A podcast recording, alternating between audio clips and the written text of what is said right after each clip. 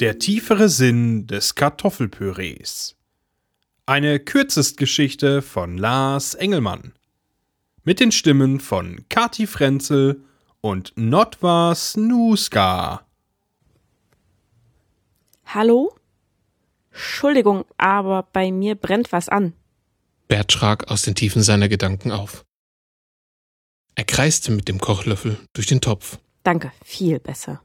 Es dauerte einen Moment, bis Bert einfiel, dass niemand außer ihm im Raum war. Außer mir natürlich. Bert sah sich um. Niemand da. Gänsehaut kroch über seinen Rücken, stieg auf seine Schultern und rutschte seine Arme hinunter. Keine Angst, ich tu dir nichts. Wenn hier wer Angst haben sollte, bin ich das. Du willst mich ja schließlich essen. Bert sah auf das Kartoffelpüree vor ihm hinab. Japp. Er ließ den Kochlöffel im Topf stecken und trat einen Schritt zurück. Hey, nicht aufhören. Bert schüttelte den Kopf. Doch, Er ging einen Schritt weiter zurück. du bist nicht verrückt.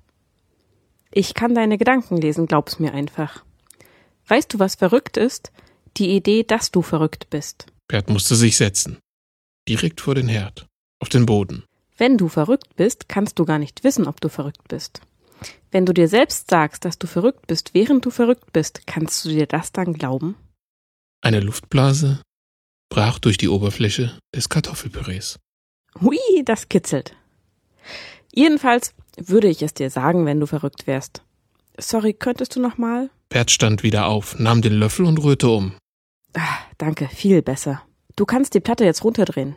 Ohne weiter darüber nachzudenken, schaltete Bert den Herd von acht auf vier. Du kennst mich, seit du vor vier Minuten mein Pulver mit dem Wasser verrührt hast. Das ist quasi mein ganzes Leben lang. Wenn du mir nicht glauben kannst, wem dann? Bert rührte einmal um. Du solltest besser auf dich aufpassen. Weniger Salz im Kartoffelpüree wäre ein Anfang. Ich bin übrigens fertig, du kannst jetzt abschalten. Bert drehte den Knopf am Herd auf null. Ja, du kannst ruhig was von mir auf den Teller klatschen. Er lud einen Haufen Kartoffelpüree auf den Kochlöffel und warf es auf den Teller.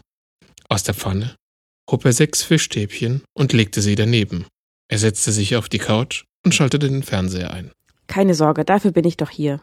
Gleich geht die beste Achterbahnfahrt meines Lebens los.